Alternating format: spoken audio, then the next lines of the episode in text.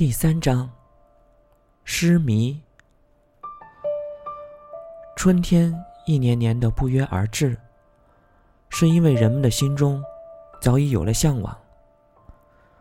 这年的春天，叶心盼来了校园的花树芬芳，更是盼来了没有噩梦的平静夜晚。但不期而至的，是欧阳倩在四月里得了甲肝。视病情而定，要休学一到两个月。此刻，叶心在解剖实验室里拨弄着被福尔马林泡成棕红色的一条手臂，竟想念起这个顽皮的好友。两人自从上回解剖室深夜历险后，对那些鬼故事渐渐不屑一顾。他们也常常在一起研究四零五谋杀案的神秘缘由。只是一来功课繁忙，学校活动频频；二来资料匮乏，无从下手。加之两人身处青青校园，只觉周围一片阳光灿烂，逐渐和大多数人一样，对这等玄而又玄的恐怖故事，宁可信其为巧合。不再惦记在心里。欧阳倩不过刚开始休病三日，一向自认为独立自强的叶心，竟有些不知所措。这也难怪。从入学后，两人几乎形影不离。经过去年那个秋夜，在解剖实验室的历险，两人之间更多了一层默契。如今叶心忽然落了单，暂时失去了欧阳倩这朵解语花，难免会有些失落。但叶心还是暗暗自责，恨自己太过小家子气，会为了一个朋友乱了方寸。他想起寒假里正在办离婚的母亲含泪的叮嘱：永远不要将自己的心情和别人牵得太紧。母亲这么说，是多年来对丈夫怒其不争的无奈，也是对一段失败婚姻的感慨。但转念一想，自己是不是把这件事儿太上纲上线了？和欧阳倩的友情是纯洁的，现在的区区不适，很快就会让时光治愈。刚得知父母离异的消息时，心情。还不是沉在深井里，哭过，埋怨过，甚至离家出走过。现在，还不是平静多了。电话里听见母亲和父亲的声音，还不是一样亲切。叶心不愿意沉浸在欧阳倩留下的真空里，便埋头于他的小小天地——校广播站里。广播站的原任站长。不久就要毕业，眼见叶心的朗读技艺日臻纯熟，便推荐他做了继任的站长。正值春季，校园里文艺活动频频，校学生会的文娱部部长忙得焦头烂额，又接纳叶心做了一名干事，筹备一些文艺演出和赛事，为学生会跑腿跑了不少。可在这寂静的解剖实验室里。还是又想起了欧阳倩。小叶子，你是不是失恋了？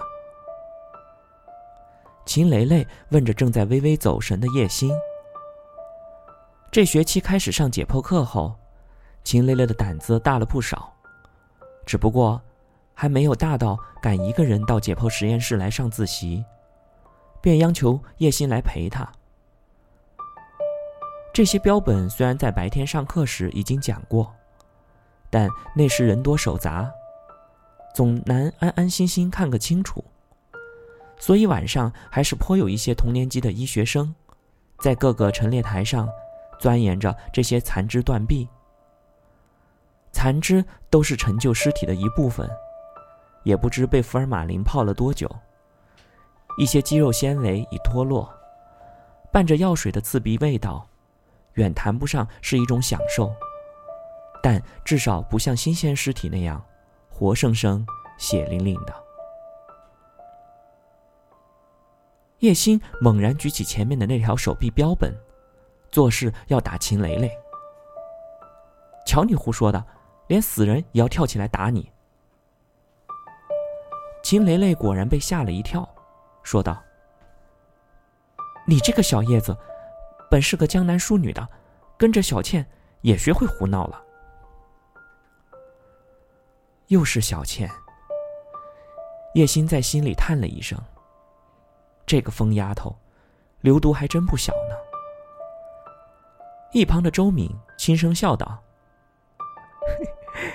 小叶子，是在想小倩。”我以为在广播站和学生会里那通忙活可以让你忘了她呢，忘不了啊。和周敏一同出入的晨曦，轻声唱着童安格的《忘不了》，忘不了你的泪，忘不了你的好。这样的打趣，叶心已听得多了，并不太介意。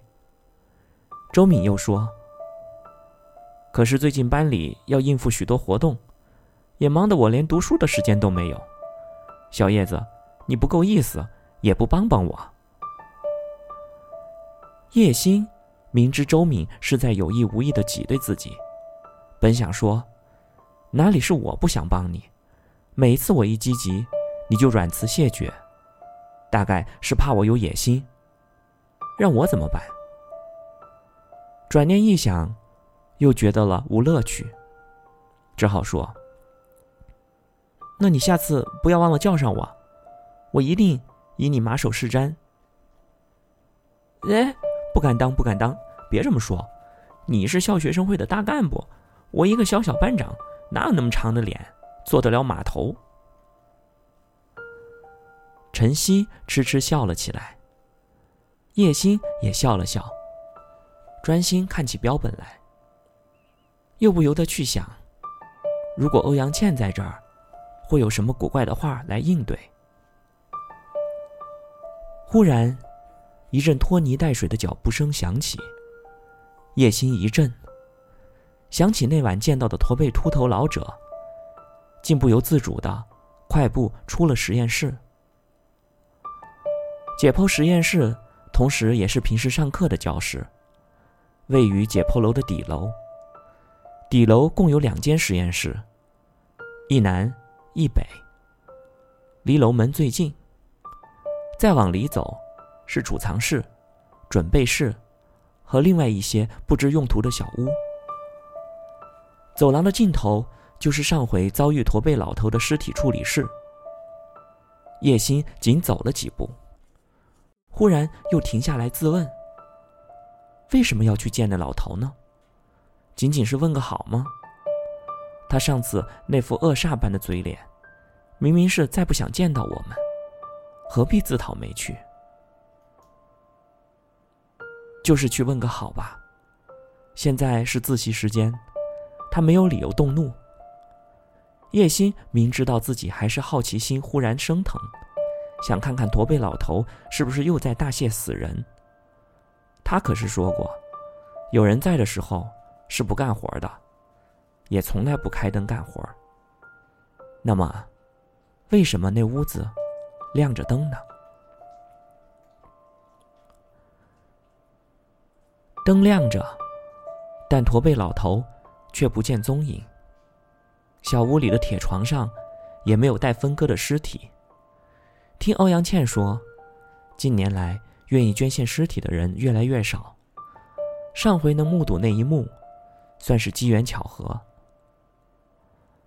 叶心转身，正欲离去，一眼瞥见对面的那间屋子虚掩的门里也透出灯光来。他或许在那里。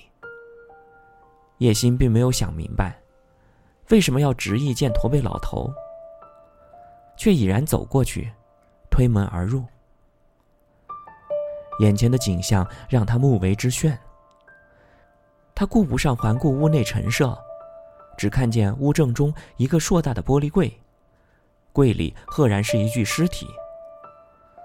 再仔细看去，与其说那是具尸体，倒不如说是件巧夺天工的人体标本。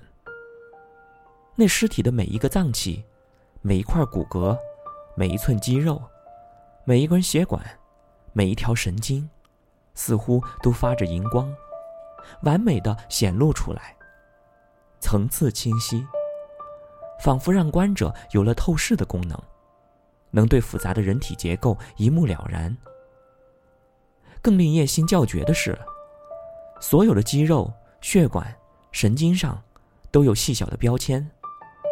蝇头小字，注明了中文和拉丁文的名称。赞叹之余，叶心心头又是一凛。这妙到毫巅的制作，似乎违背了自然界的物理常识。比如骨骼、肌肉、血管和神经，本该是攀附交织在一起，而这个尸体浑然一体的同时。只要角度合适，各部件似乎都悬空摆置，现出强烈的立体感。自己的双目又是什么时候有了 X 光那样的穿透功能，能将肌肉下的血管、隔膜下的脏器尽收眼底？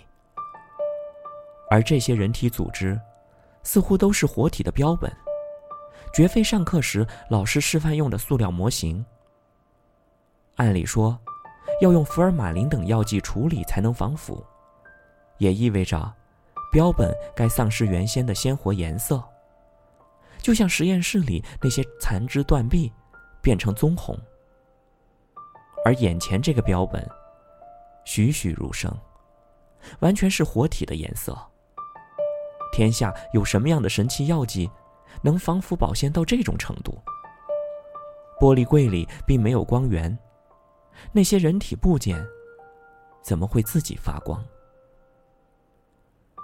也许这是高科技的新发明。